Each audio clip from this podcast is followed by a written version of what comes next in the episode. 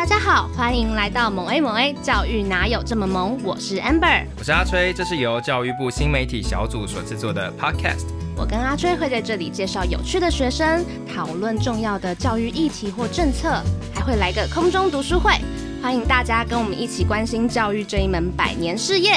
也记得分享给认为政府没有在做事的朋友收听哦。啊，我们今天要介绍的是实验教育的一种方式。那我们今天是要来谈一下人文中学这间学校。那人文中学它是一个呃尊重学生自主的学习意愿以及学风很自由的一间学校。那它跟在家自学是一样的吗？呃，它也有自学团体，呃，也有就是在学校内的。哦，那其实就是很像大学嘛。也就是说，虽然是高中生，但是你可以像大学生一样自己选课。就我所知，他们也可以向学校提出申请，去开他们喜欢的课程。对，也可以跟可能也可以跟老师讨论说，嗯，我们想要怎么样上课。但是以我自己回，如果回想到十五到十八岁这个年纪的话，我想我的心智成成熟度可能没有办法因应这样的制度，或者是会觉得它是一个很大的挑战。因为我回想起我自己的话，大概是十八岁，直到考完学测，我才开始认真思考我要去念什么样的学校。那我觉得，如果有一个体制是让他们可以在高一或者是更早哦，或者是总之比我早的时间点有这样的探索的空间的话，我会觉得蛮好奇，就是他们呃这些学生就是在人文中学的学生怎么做到这件事情的。那我们今天欢迎人文中学毕业，现在在交大就读的毕恩如同学。大家好，我是恩如。好，那诶，恩如现在今年几岁？呃，二十一岁，但是我是大一。那同学有发现这件事情吗？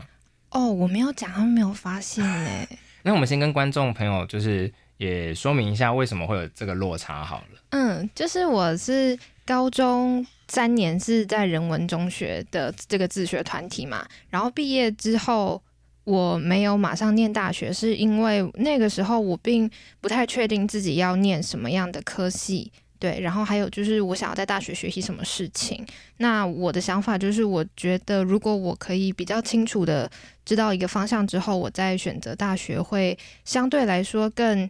把时间运用在对的地方。所以同样来说，我就是去做所谓的大学之外我想要做的事情。那那个时候有一个很特别的事情，是我想要尝试教育这件事，但是我还没有想要用大学里面的理论知识来学习教育这件事情，所以我选择的方式是在我们的团体当助教，然后后来在当助教一段时间之后，我又出来写一些文章，访问自学生或是访问不同的学校，对，这是我自己。也是一样用非典型的路在接触教育这件事情，然后所以在去年的时候申请特殊选才，然后今年就是二十一岁，应该是一个照理来说就是同年级，应该是大四的状态，但是我就是大一刚大一新生。对，在这个过程当中，你会觉得很呃惶恐嘛？也就是说自己选择走上跟别人不一样的人生的进度的路程。嗯，如果我们真的要讲这个惶恐和不安的话，它其实可能是在当初我从我小学的时候是在一般学校就读的，所以在一般学校要进入所谓的实验学校这种比较另类的学校的时候，这可能就是一个所谓的惶恐或者是疑问，因为那个时候是十年前。甚至现在，可能我们如果要搜寻体制外学校或是实验教育，可能会有很多的资讯。可是十年前的时候，如果你跟别人说我念一个体制外学校，没有人听得懂你在讲什么。对，所以所谓的对未来的不安和彷徨，可能是更不清楚的。就是你甚至不知道说哦，原来后面。就是什么特殊选材啊，或者是用另类的方式进大学啊，或者像我现在在大学面念的是不分系这种比较另类的方式，都是后来才发展出来的路。你那时候是不知道会有这些结果的。那我怎么样去面对这件事情？首先，第一个是这个不安和这个彷徨，它其实有一点像是别人跟我说：“哦，你可能不确定会怎么样进入大学，甚至是假如你国中毕业，你要念高中的话。”念一般高中的话，你可能不知道怎么面对机测、面对会考这件事情。对，那如果要说我对于我自己生命的彷徨和不安的话，我觉得这件事情在我国小在一般学校的时候就开始了。为什么会这么说？是因为我国小的时候是一个很追求成绩呀的人。小学的时候觉得考试啊，或者是觉得一些功课就是有学到就好，或者是不需要太去苛求。但是我可能都会自己的每一科小考都会要求自己一定要九十五分以上之类的。然后我那时候最大的一个，我觉得是家庭还有我自己苛求自己的地方，就是如果考得很烂的话，我会觉得自己是个很没有价值的人。对，其实我的生命是在那个不安的里面成长的，因为我的自我价值是透过我的表现来被定义的。如果没有考试，如果没有成绩的话，我其实还有学一些才艺。可是为什么到后来，呃，小五的时候功课越来越难，我把它停掉？因为我觉得我如果没有把考试、没有把功课顾好的话，我不能去学这些东西。对，那这样的想法，它跟后来我转去人文的时候有很大的落差。因为在人文的时候，我们会觉得你可能在学科知识，甚至是你可能在某一个领域你表现不好，但是不代表你所有领域都表现不好。甚至你在这个领域表现不好，也有可能只是因为这个老师或是你接触到的学习方式，呃，不是适合你的。说不定你只要换一个老师来教你，或是你只要换一种学习方式，你一样也学得会。也就是说，你。其实原本就在体制内的教育里面过的是紧张跟不开心的，对对对。然后有机会到一个新的体制去试试看的时候，你跟你的家人也给你这个机会，对。那你进到学校之后，一开始会觉得超开心，或者是哇，原来什么东西我都可以自己选这样子吗？就是很 shock。因为一般我们对学校认知可能就是你打钟，然后你就乖乖坐好，听老师讲话，嗯、然后顶多有问题要举手干嘛，然后那个下课才能出去上厕所喝水，然后什么有的没的，就是大概是这样嘛。乖乖的交功课，然后乖乖的考试，然后顶多有什么校外交流活动什么再配合老师。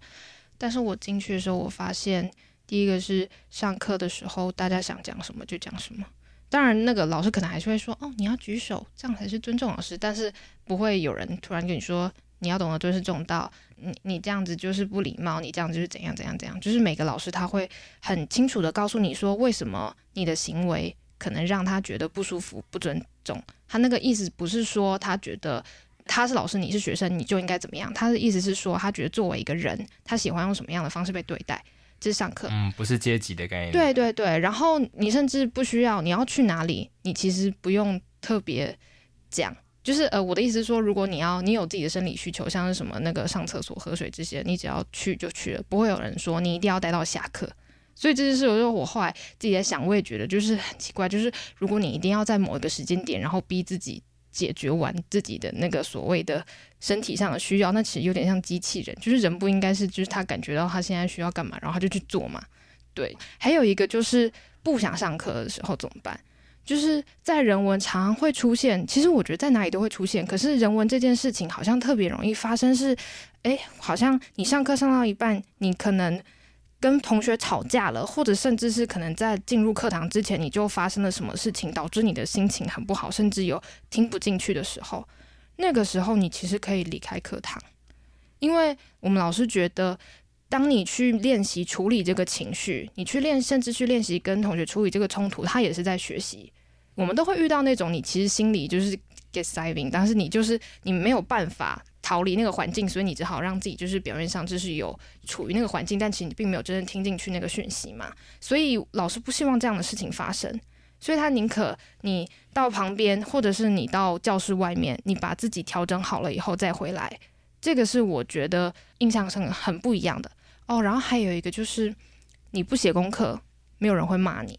因为在国小的时候就是。我看过很多不写功课的同学，他可能就是老师会，他就是下课的时候就一直待在老师的课桌椅旁边，然后就是要写完功课然后才能走。然后如果他不专心的话，老师就会说：“那、你不认不认真啊，学习态度很不好这样子。”但是我们这边就是你没有写完功课，第一个是呃写功课本来就是你自己的事情，所以如果你有跟不上的地方，那也是就是第一个是那是你自己要处理的问题。第二个是不写功课，可能其实有很多的原因造成你不写功课。所以老师他会去理解说，哎，是不太会写吗？或者是你不太想用这样的方式完成？有没有其他的可能性之类的？或者是好，你真的不想写，甚至还有那种就是，其实我甚至不想上这堂课，但是是我妈看我课表，她觉得我应该要来上这堂课。那我觉得权力其实是一个很流动的东西，嗯、就是比如说我们三个坐在这里，那我的权力大一点的时候，你们两个权力就会小一点。我觉得在你身上，我看到的是，好像这样的权利其实长得蛮好的，因为你懂得对自己负责，就算失败了或者是后悔了，你也不会责怪别人，因为他完全是在你的自己的意愿之下所做的决定。我刚刚其实有想到家长这个变音，也就是说，除了老师喜欢把权力由上对下之外，其实家长也喜欢啊。是对，那其他就是我们如果说恐龙家长啊，这种对小朋友非常的。高压的，然后控制欲的家长，那在人文中学会有这样的家长出现吗？然后他们会长什么样子？就是恐龙家长是世界各地都会有的产物。然后我认为恐龙家长他也是一种对于孩子对对于生命的不安，然后孩子又是一个托付在自己手中的生命，所以对于他要长什么样子，你有多少会觉得你好像要负责，所以。呃，我觉得不管是所谓的很典型权威的家长，还是其实想要走出权威的家长，我觉得他的来源都是。确实都会有那个希望小孩好好的长大，然后不要被社会欺负的感觉。所以现在我也会尽量去，因为我觉得在过去我的父母也是权威的。我们是借由在学校的就是不断的对话和协助之下，因为我们也有学校给家长的一些培力课程，因为要让家长了解学校的理念，这样子我们在一起合作和沟通的时候，学校把家长称为合伙人。就是意思是说，有一些不管是课堂需要家长支援，这是物理上的。除此之外，还有我刚刚讲到的，比如说我们讲的权力分配这件事情，他其实对于刚转学来的学生，他不一定做到，就他不一定有办法真的马上就能够在课堂里面，他想讲什么话就讲什么话，他不一定有办法跟同学当下就是专心的处理他的冲突，他可能会忍一忍爆发。这些东西，他可能来自原生家庭的课题。那所以这些东西是。学校觉得老师跟家长跟学生要一起合力去处理的课题，那老师可能站在一个相对于客观的第三者的角度，一个教育者的角度来讲，说，诶，我看到原生家庭可能对于孩子有怎么样怎么样的影响，那不知道家长是怎么想的？家长有没有想到说有没有可能可以改善的地方？但有些家长他可能没有办法。马上接手，所以就是我们会视情况，就是老师、学生跟家长之间的关系，看他们能够亲近到什么程度。对，嗯，就有些人其实应该也会因此而再转学走，因为他没错，最终不能适应这样的新的权利使用的方式。没错，所以他可能就会觉得，为什么我的小孩多你们学校以后，他反而回家以后跟父母讲话没大没小的？为什么他？嗯好像不是那么听话了，或是为什么他现在都会那个跟我争辩，然后他甚至还开始骂脏话，爱讲什么就讲什么这样。对，嗯，爱骂脏话，可是这好像这好像也不是学校的责任，就是啊，那有些家长会认为，就是因为学校没有使用权力管束我的孩子，所以导致他有这么多呃脱轨脱序的行为。嗯，那我想请问，你们在课堂上可以挑战老师吗？可以啊。比如说，其实我跟 Amber 在高中的这个岁数的年代还没有智慧型手机。哎，你你在人文的时候是有智慧型手机的吗？我智慧型手机是我大概国一的时候就有，但我们真正普及是我国二的时候，那时候是 iPhone 四五吧。四，我不想聊了，我也不想讲。对不起，就我高中的时候是在玩那个 Sony Ericsson 的那个。对，就是我们。我第一次也是。Thanks，谢谢。我们这边终于有 share。我们是用 我们是用蓝牙在那边传，对，传纸条，对，传影片，对，对，那时候少女时代刚出，对对对，然后你就会传那个 MV 什么的。好，我想我想讲的是，我们高中的时候其实并没有办法在一下课或在课堂上的时候就立刻对老师所传授的知识做 fact check，我根本不知道他讲的是不是对的，然后我也不知道说这世界上有没有一些更新的说法，或者是其他的不同派系的知识在与之抗衡。那我说的挑战就比较像是这样，就是说你你们是习惯或经常出现那种，哎，下课就拿了一个网络知识，去问问老师说，哎，老师好像有一个新的 knowledge，就是新的 information，不是长这样子，你会你们会这样挑战老师吗？会，当然不会每一节下课，嗯、但是你刚刚讲的情境，我认为它要发生，第一个条件上，你刚刚说的是资讯来源，就是我们现在有智慧型手机，我们可以随时去。做事实查核这件事情。第二个是传统上我们会觉得教学和知识的权威都来自老师，所以老师是一个在知识上好像相对不那么容易撼动的角色。即使你可能知道他可能有些地方没有讲得很完整，你还是会选择不正面的告诉他，或者是偷偷告诉同学之类的。但是在这个场域里面，我们比较鼓励的是。第一，就像我刚刚说，你有什么想法，你就告诉老师。第二个是，你查到的资料，最新的资料跟他查到的资料不太一样，然后你可以去做一个核对。这件事情在于说，因为老师和学生彼此都是互相成长的角色。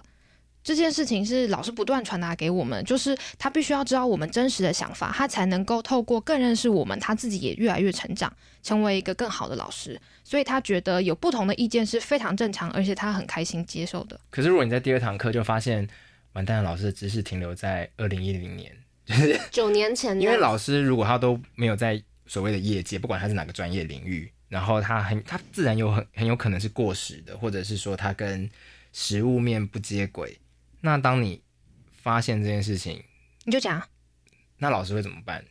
立刻说不好意思，那我开始请长假，我要去进修。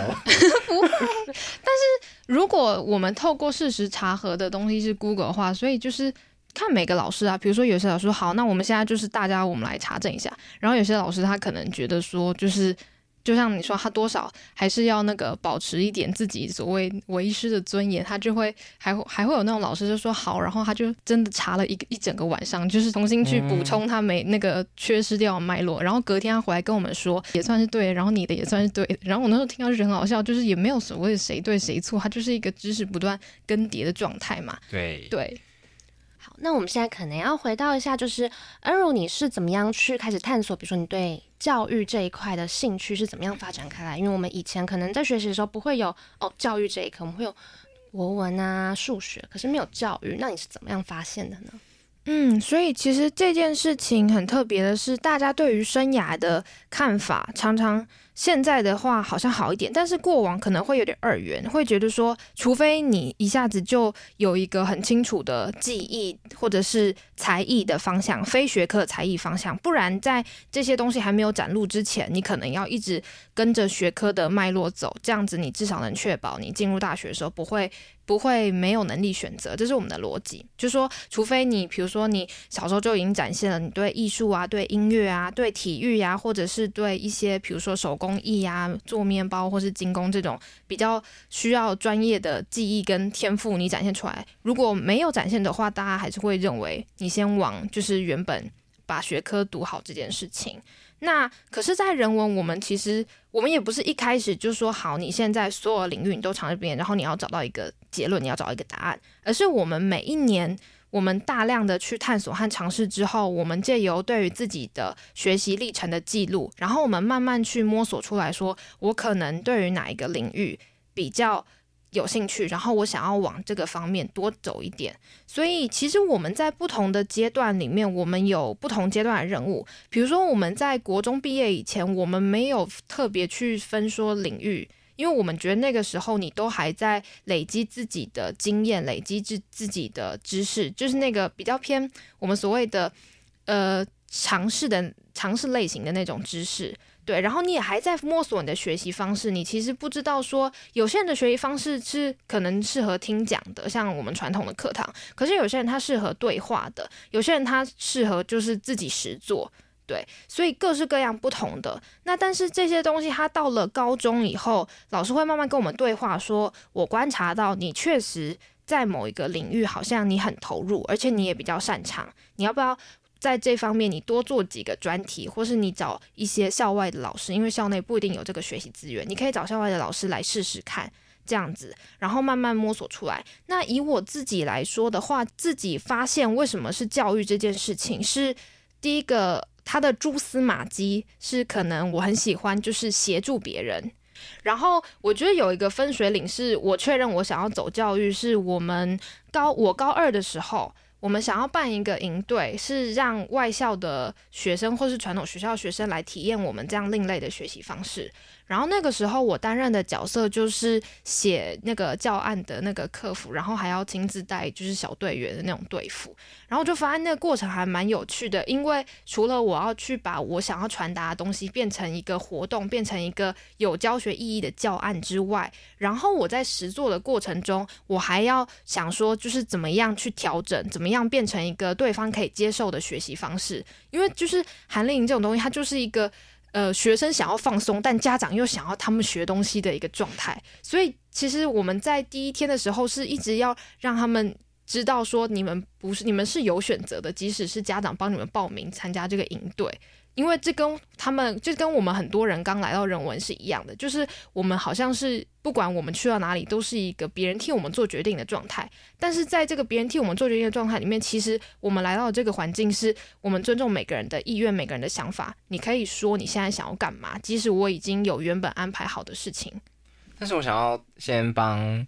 嗯、听众也先。包括我自己也有点疑惑，没错，因为你刚刚提到说你喜欢教育、读教育，然后以及你在写教案的过程当中感受到快乐，但我相信大家应该不太懂，就是细节，也就是说，嗯你说你当时大概教了怎么样的教案，是哪一个领域的？因为还还知识还是有分野嘛？没错没错，自己当时是教了什么？它是用我们的专领域和专长划分的嘛？嗯，所以我其实对于所谓的文史哲文化。方面特别有兴趣，然后因为我们学校在宜兰，所以那个时候我们的方式是，我们也想要把所谓的自由选课的这样的机制传达给学员，所以我们有不同的小组，然后你可以选你要参加哪一个。哪一队的活动这样子，那这这这是第一个，你在选择上你就有大方向上你就有自己的选择。然后第二个是你中途的时候，我们每天晚上会，如果我们觉得他今天大家参与的状况其实跟我们原本预期的落差太大，代表说我们设计出来的东西其实不是他们需要的嘛，那我们可能就会再做调整，甚至整个全部砍掉。也有别的组是那个他们全部重新设计一次，因为他们在第一天或者第二天的时候发现学员很难投入那种。对，那以我自己来说的话，像我刚刚说我很喜欢文化这件事情，然后我们那时候想要给他们看的是宜兰的社区营造。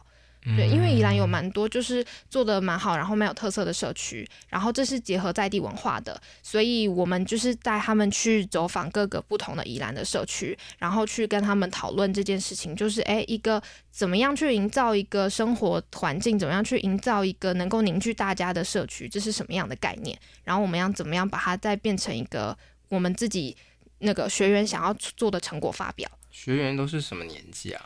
像像我们学校是混龄，所以我们其实招进来的也是就是呃国高中生，然后在我们那个小组里面，在就是国二然后到高二的学生吧。哎，就是本身是一个有招生性质的营队吗？有招生性质，你的意思是？就是它其实是一个示范，就是说我们的学生 can can do this。嗯。哦，确实有一些学生他在营队结束之后，他有转申请转学进来，但是没有到很多。就是其他转学生，他们也不是只透过营队这件事情知道我们学校，嗯、但我们确实有蛮希望说把那个理念，对，把这个理念可以用营队的方式呈现出来。那那大部分同学的回馈是什么？就是在这营队之后，嗯，对于课程本身的话。我后来事后跟我老师自己讲，然后他说他觉得我可以把我所谓这这群人当做我的学生的话，那他们是我我蛮幸运的，就是他们很容易就能够理解我想说什么，而且他们有动机去参与，就不是每一次你都有幸运的可以遇到这样子的学生嘛，所以呃。刚好课程跟刚好活动大部分都是他们喜欢的，对。然后学员给我的回馈是，他们觉得我是一个很愿意花时间了解他们，然后倾听他们想法的人。那有关于未来想要从事教育这件事情，嗯、呃，详细来说的话，是想要当老师、教师吗？老师还是说是比如说研究人员，还是专门写教案的嗯工教育工作者，还是是想要就是跟教育政策有关的？我很喜欢待在教学现场。因为我觉得，就是我我也喜欢，虽然说我也喜欢阅读这件事情，然后我也喜欢就是读理论这些东西，可是我觉得这些东西它可以是一个很理想、很纯粹的状态嘛。但现场永远都会有各式各样的问题，或是不要说问题，很多突发的状况。对，那你要怎么样把每一个理念？其实我们人文的理念，它也不是在每一个老师在每一个教学场域或在每一堂课都能够发挥到最完整的，因为你总是会有不同的情况，你总是会有不同的学生。但是我觉得就是是很自虐又很有挑战的地方吧，就是这就是一个挑战，你可你要怎么样去把你想要传达的东西。可是你又怎么样能够让对方接受？而且就像我们说，你又要看到他的自主的个人的意愿，你要怎么样？你们两个人能够沟通达成一致，然后你又不要用权威的方式去做到这件事情。不是说你现在听我就听我的，或是我现在说我现在为你好就是为你好，你就是给我做这件事情。所以其实你在执行营队的过程当中，然后找到了就是教育的乐趣嘛，然后因为回馈也不错，所以你就觉得说，哎，我可以往这边发展。但就我所知，是不是老师其实会常遇到一个状况，就是他同一套的知识，即便他自己有更新了，但就是说一直教同一个对象，然后过了五年、八年、十年，他也会腻，或者觉得、嗯、啊，我的人生好像被卡在这里了，好像是重复。对，没错。那你你应该也了解这个状况，你自己会有想象说你自己会怎么应应这个状况吗？哦，所以我其实那可以可以顺便讲一下，就是我现在念大学是念所谓的不分系嘛，那它的这个体制的概念是说，你除了你一样选择一个专业核心之外，它鼓励你去选修不同领域的课程。那我自己觉得这件事情对我的意义是我确实。不会认为我的人生所谓的理念、我的信念都只能透过教育这件事情来展现。像我除了在修教育学程之外，我我的本科我核心的课程我是修人文社会。就像我刚刚说，因为我很喜欢文化。有很喜欢人类学这件事情，去了解不同事情。然后我也像我刚刚说，我那个自学团结束之后，然后我去出来写文章，因为我还蛮喜欢就是即时报道这件事情。对，就是可以把别人的生命故事写下来。所以我觉得它有点像是我想要培养的第二专长吧。就是我会蛮希望说，如果我们其实现在有越来越多这样的情况，就是他可能在教育场域他待了一段时间，但他想要转换跑道，或是想要给自己一个一段时间去不同领域充电。这也是为什么我想要培养，就是所谓第二专长的目的，就是可以让自己到时候可能可以有个跑道转换这样子。或许我们来谈一下，就是说在这个探索的过程，然后你从人文中学到交大，现在感觉怎么样？就是终于踏入体制内了。我确实的感受到大学是一个很重视所谓理论，然后以理论为基础的地方。它跟我们过去学习场域里面所谓的。呃，多样的学习方式比较不一样。我所谓多样学习方式，是我们有很多老师，他是说好，即使我上课可能，比如说我上课是这套逻辑，或是这套教材，或是这个方法，但是你不喜欢没有关系。比如说有很有一些同学，他可能会跟老师说，我还是想上这堂课，我只是不想用你的方式，那我可以自己去旁边做什么吗？然后我们老师就说 OK，然后可能他那个下课之前，他会关心一下这个同学的状况。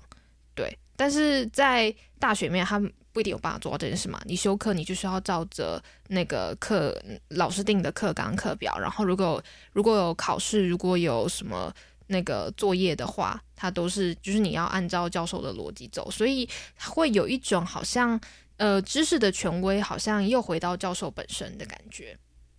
那你自己会习惯跟教授提出说，哎，我我也想要有这样的弹性，以前的弹性，或者是。呃，学习空间，你会你会这样提出吗？还我还没试过，你觉得我可以应该试试看吗？可以啊，你就可能带一点撒娇的语气，带点撒娇的语气。嗯，老师，请问我可以在旁边做自己的事吗？这样子。老师，你刚刚讲的东西是不是嗯过时了？过时了，过时了哟。对，好像有一点点就是 old fashion。好，我所以说，我懂，所以其实你也蛮世故的嘛，就是说，我也蛮世故的，就是说，我很世故的。对，走入这个体制之后，你也意识到了，就是这个体制的牢不可破，所以你没有想花太多力气去冲撞这件事。这这这是蛮真的是蛮事故的点。那其实这个延伸到另外一件事情，就是人文中学毕业的学生在未来踏入职场之后，他势必得你知道碰到更大的这样的冲撞，就是职场上的那个阶级权力关系，然后升迁，然后。世故人情，这一定都是更加的缜密跟复杂的。那你觉得你会怎么应对，或者你自己观察到，可能你的学长姐他们怎么应对这件事情？是立刻被同化了呢，还是他有别的出路？我其实遇到职场很友善，所以我觉得如果你要问更犀利、更血腥的，我觉得那个我们有一些学长姐做餐饮的，然后餐饮的就是第一个是餐饮本身的场域，就是它没有太多所谓的人情，它就是你你就是在里面。按时完成这件事情。第二个是可能那个公司文化确实他有没有呃所谓压迫的地方，这些他们可能更感受到。那但是他们传达给我的时候相对轻描淡写的说，就是呃，我只能在我有能力去选择的时候，我来选择我要不要离开，还是我选择我要甚至要去举发他干嘛的？对。还有一个就是我比较好奇的是，当你上到大学之后，嗯、呃，大学体制和你过去的学习体制显然有很明显的不同，它有影响到你对于接下来你要走教育这件事情，或者是对教育本身有改观吗？嗯。像我说的，就是大学里面，他必须要用很理论的方式来接触这些知识嘛，不管是哪一个领域。所以那个时候，我确实有觉得，哎，虽然我是。在以前团体是相对喜欢阅读的人，可是在一个大家都在都在阅读，大家都用理论来理解的时候，我好像又没有那么喜欢了。那我该怎么办？然后我很幸运，那个时候就是我可以跟我修教育哲学，我可以跟老师对话。用我们刚刚话讲，他是一个很跟得上时代的人，所以他知道说教育有各式各样的样貌，然后他也知道说，哎，我们不分系的背景，可能有学生来自各个不同的学校，所以他告诉我说，就是我不擅长考试这件事情没关系。因为他觉得我报告做得很好，所以他说这就是不同的学习方式展现。但是如果你要参与师培，如果你要真的要成为一个是那个去参加教师甄试的话，那有一些是那个你必须要去克服的东西。对，那你想要去玩这套游戏规则，那我们就来去梳理清楚，就是你要怎么去达到这个目标。那只是现在我们还没有，就我还没有一个结论，就是我到底要不要完全修完教育学程嘛？所以我们就是可以再多观察看看，然后再想想看。好，那我们下半段节目准备开始。那我想问，我们刚刚谈到这个权利都回到自己身上，让自己做决定啊，挖掘、探索兴趣。那这个会需要一些特定的人格特质吗？比如说，我要够。外向，我要够敢把自己的感受讲出来。我不能是个害羞的人，否则我我如果是个害羞的人，我会不会我在人文中学一样是在班级上安静的那一位？嗯，会。那，那这样的人会不适应吗？我觉得我是一个内向的人诶。你不是诶。好，谢谢，好开心哦。我相信你懂我说的那种，我知道内向是他真的连你可能跟我 say hi，然后我都你知道开始内心紧张，对，呃。会很在乎别人的眼光，人文中学学生会很在乎别人的眼光吗？我觉得多少都会，嗯，就是程度光谱上面哪两种极端。啊、那我们教育者他能做的东西，就是首先他不要让内向者觉得，因为我内向，我就不适合做这件事情。嗯，就是我内向，可能只是我不我不想讲话，我大多时候不想讲话，但这跟我讲的话重不重要是两回事。嗯，所以我们有很多同学，他可能是好像平常都不讲话，然后他在关键时刻就冒出一句金句这样子，然后大家就哇，野口哎、欸，对对对对对，然后大家就哇，就是啊好棒哦，然后就哎，先希望以后可以多听你讲之类的，这样子，我觉得他做的好话，他是一个正向鼓励的氛围啦，所以他比较不会发生传统班级里面那种啊，反正他不不表达意见了，我们不要算他一票，或者是不要征询他的意见的这种，真的这么恐怖吗？嗯，我觉得在传统的班级里面，其实蛮容易发生这样子的，嗯嗯、就是一种无形的霸凌吧。对，就是不善表达意见的人的意见就被弃之如敝屣这样子。但另外一方面，回过头来讨论这个比较抽象的东西，我想了解的是，嗯、当我们把这个权力架构算是打掉嘛，然后我们让权力都回到你们身上的时候，那这所学校要怎么去界定？老师是不是个好老师？你最后的表现是你至少你自己满意的，因为在传统的那个框架跟我们所谓的标准测试下，就很明白，明对，就很明白嘛，六十分、八十分、一百分。那老师，你的班级有没有很多人被记过啊？然后表现怎么样？整洁、秩序这些都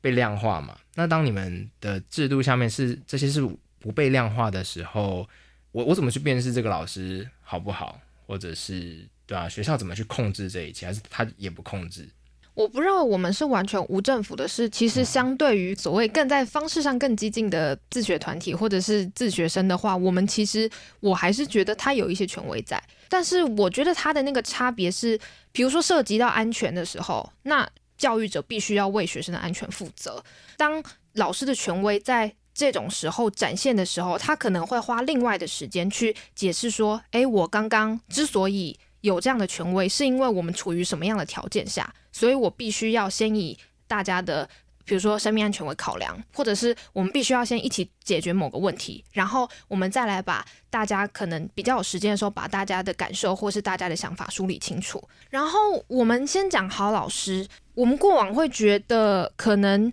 把课上的同学很开心就是好老师，或者是我们觉得跟同学相处得很密切，像妈吉、像好朋友那样就是好老师。那这些确实在人文有发生，可是如果问一些在人文待了五年甚至十年的老师，好老师不只是这样，好老师可能是即使学生不喜欢他，不想要采纳他现在的意见，可是我还是有我要完成的任务。这这好像跟我们刚刚讲的所谓尊重学生意愿有冲突嘛？但其实它不是那么有冲突的地方在于，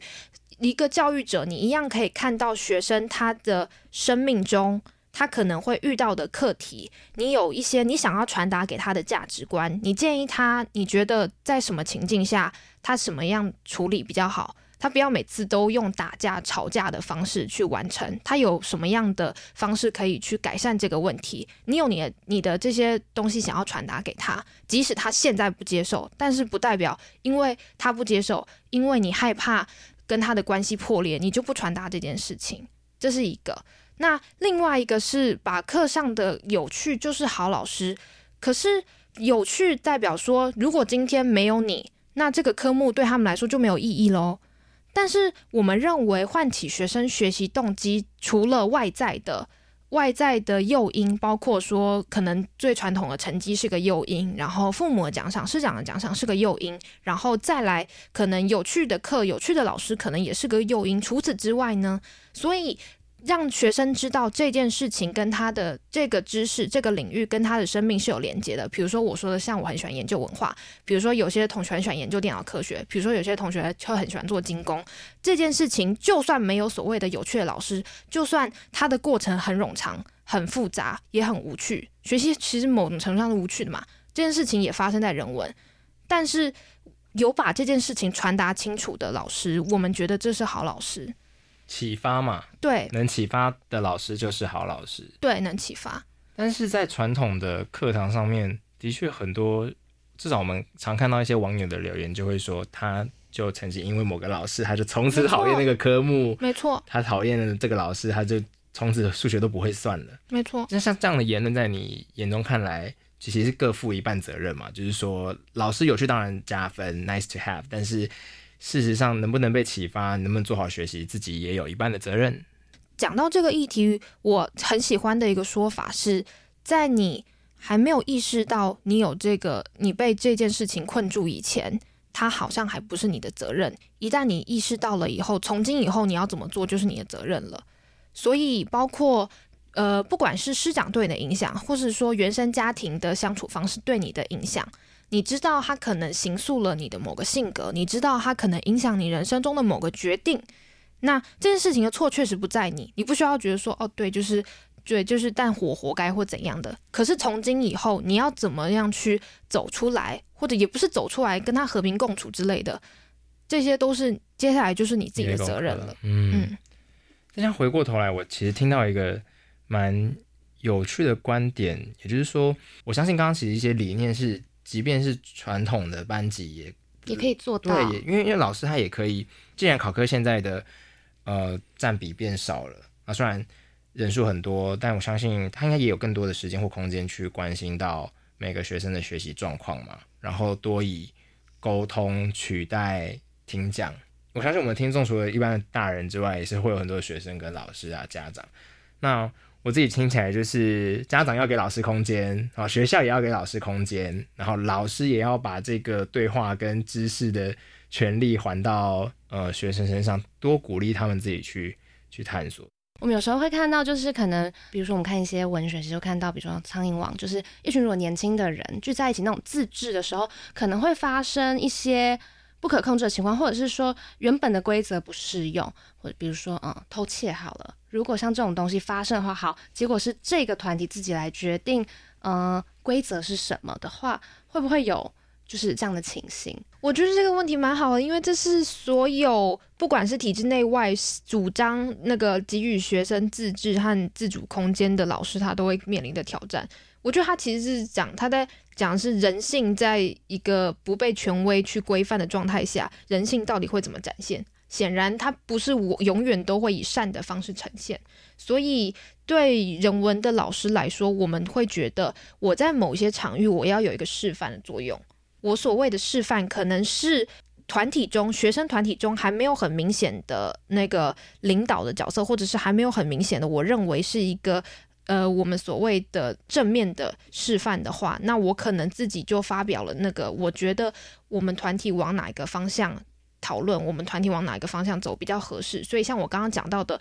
呃，关注到比较少发言的同学，这可能就是一个。对，然后到了中学的时候，其实是一个学生彼此之间，或者我们说青少年彼此之间大量互相影响的状态。所以老师的技术就在于说，你怎么样去。让那些跟你关系比较密切的学生，然后你怎么样透过这个把你想要传达的东西，再借由他们传达给群体，这样子，你可以说是一个暗装，但是我觉得它也取决于你你的传达方式。你可以用很权威的告诉他说，你现在你们。那个，我觉得你们怎么来讨论比较好，或者是你可以用跟他交心的方式，告诉他说，老师观察到，觉得这个团体呀、啊，现在遇到的情况是什么？你们可能在讨论的时候，你们确实有注意到哪些面向，但是可能有些盲点你们没有意识到。所以，就像我们前面说的，观察，然后不断的去搜集资讯这件事，感觉到是跟传统的体制内教师比起来，他必须要有很强大的智商的能力，嗯，然后他。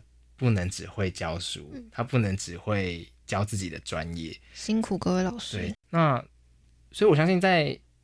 你如果如你所说，大部分人文中学老师如果都具备了这样的团体智商，然后沟通的能力的话，我想我想应该是蛮有可能及早的去阻止团体中发生所谓的恶。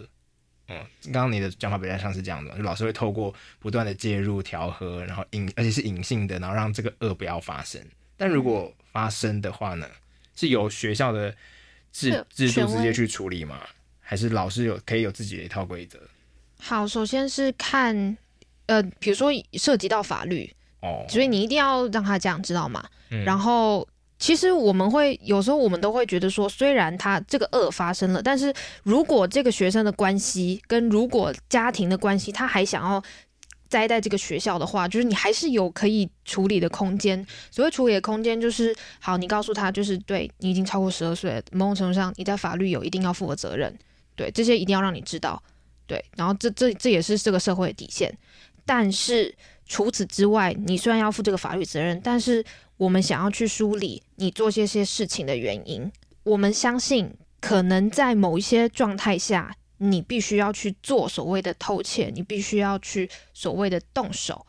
有没有可能我们把这件事情完整的理解了，然后我们来试试看有没有其他的选择？嗯，但首先是你要先选择你要不要跟老师一起来 work on 这件事情，因为它需要一段时间。嗯，那会不会同学就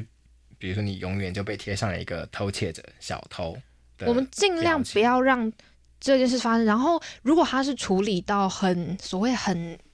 我们说难堪的法律层面的话，其实教育者不会昭告天下，就是他不会让学生清楚知道，嗯、除非比如说刚好真的有人目睹了，比如说他真的就在大家面前发生那。我们教育者他他最清楚做一个交代，就是老师那个诶有发生了这样的事情，然后他也取决于说，比如说当事同学他跟其他同学之间的关系，因为像我们刚刚说的同才影响力嘛，有没有可能老师他觉得他还是可以用所谓隐性的力量，让他的跟他亲近的同才一起来协助他，对，然后如果这个人他对于整个大群体又是有一定影响力的话，我们这个大群体又要怎么去来？看梳理看待这件事情呢，所以它其实可以到不同的层面。哦，有一个蛮有趣的是，我们就像你刚刚说，智商性质蛮重的，因为创办人他确实他用一些心理学的理念和学派来诠释他的教育，所以他其实有会提醒我们，比如说现在某一个学生他特别靠近你，这可能跟他的家庭状况有关系，当然不是随便下定论，但是。希望老师去觉察到这件事情，就是那有可能是一个投射或者移情，嗯，对。那你要做的事情不是完全就是那个好，躲开他，对，也不是完全的，就是他靠过来你就永远靠过来，因为理想的状态应该是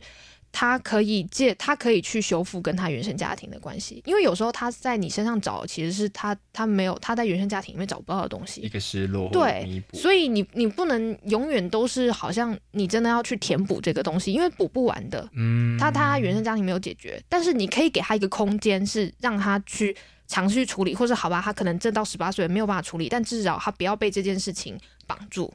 对，这是一个。然后，确实，我们所讲的就是你对于这个权威，因为不了解这个权威，所以你对他的迷恋或者是误解。就是林涵这个事件，他重新让我去反思说，即使我在这么一个自由的学校，这么一个自由理念的地方，我必须要去意识到说，我们在某一些先天的条件上，学生和老师他还是有差距的。因为如果我没有意识到的话，其实，在某当他在对我移情的时候，我没有注意到，然后我一直以为我在接纳他，我在爱他，可是其实我并没有真的去协助他，对，我反而让他越来越离不开我，甚至出现了所谓的爱慕，所谓的就是爱情，对的爱情这些东西，他在他对他的生命不一定有帮助，请看返校。哦，对对对对对，对。第二个是说，嗯、呃，如果人文中学他的学的或者是你之前学的东西跟一般高中是。有点不太一样的。那比如说，我有有时候我们会听到一些网络的梗，什么“先帝创业未半”，呃，陈亮言，呃，那种梗，嗯、会不会对于呃你可能从来没有接触过这些东西的来说，你会有点嗯，我其实不知道大家的共同记忆，同一代人的共同记忆是什么？不会啊，他最喜欢的 YouTuber 是很爱演，我没有最喜欢 YouTuber 是很爱演。我只是自从你的介绍之后，我现在会看他们书压。对啊，所以我觉得他在大众文化的衔接上面不一定有太大的问题，啊、他都可以我疯我我谁我疯子了都 OK 啊。我觉得这是人性中你你是不是就是你多少都会想要有那个自己的独特，然后那个被群体接受的东西，然后流行文化就是一个你决定你要不要被群体接受的东西。好，那我们差不多这个结束，就是也谢谢。恩如来参加我们这次的节目，谢谢，然后谢谢各位听众。我们觉得这个是一个蛮好的体验，就是原来教育还有我们很多种不同的方式嘛，然后知识的传递以及启发学生有很多的可能跟沟通的方式。我觉得我也没有办法在这边鼓励呃传统体制内的老师有怎么样的改变，因为我其实光是这样听下来，我就已经觉得好辛苦，没错，真的很辛苦。而且像你们一个班级多少人，就是。平均呃，高中呃，师生比的话，我们这样都是一比十，有时候会到一比十二。对对，所以其实，在传统体制内的老师，等于是他要面对一比二十几、一比三十，对对，四倍的量的时候，他怎么可能做到这么缜密的沟通工作跟智商工作？但是，的确是个好的方向。然后，我觉得这也是老师自己在。有余力的时候会想要达到的境界，我相信，因为这一定有帮助他的教学品质嘛。嗯，对，就是说，如果学生能更理解我我想要教授的东西的话，对吧？那就是我可以补充一下，嗯、我觉得现在出来，不管是跟师培生，或者是跟已经。得到教师真试，已经考过教师真试，在现场工作的老师对话，在体制内工作老师对话，我觉得很感动的是，以前就像我刚刚讲，没有人知道什么是体制外教育，可是现在当我跟他们介绍之后，我听到越来越多老师说，他觉得体制内也可以做到这些事情，嗯、可能是没有足够的资讯，可能是没有足够的空间，但是当我听到有老师愿意去努力的时候，我就觉得非常的感动，然后就相信我们的教育现场，不管是体制内还是体制外，一定会有越来越多的变化。嗯，同意同意。好啊，那如果说听众朋友，不管你是诶老师、家长还是学生啊，如果你有任何的意见然后你有任何想法，都可以留言跟我们分享。可以想办法跟我们联系，然后或者让我们知道，就是你还想要听到什么样的议题，然后或者是你想要了解诶哪哪个类型的学生啊等等之类的，我们都可以想办法把这个节目再做出来给大家收听。好，那就谢谢恩如今天来来访，谢谢，谢谢，谢谢阿吹，谢谢大家。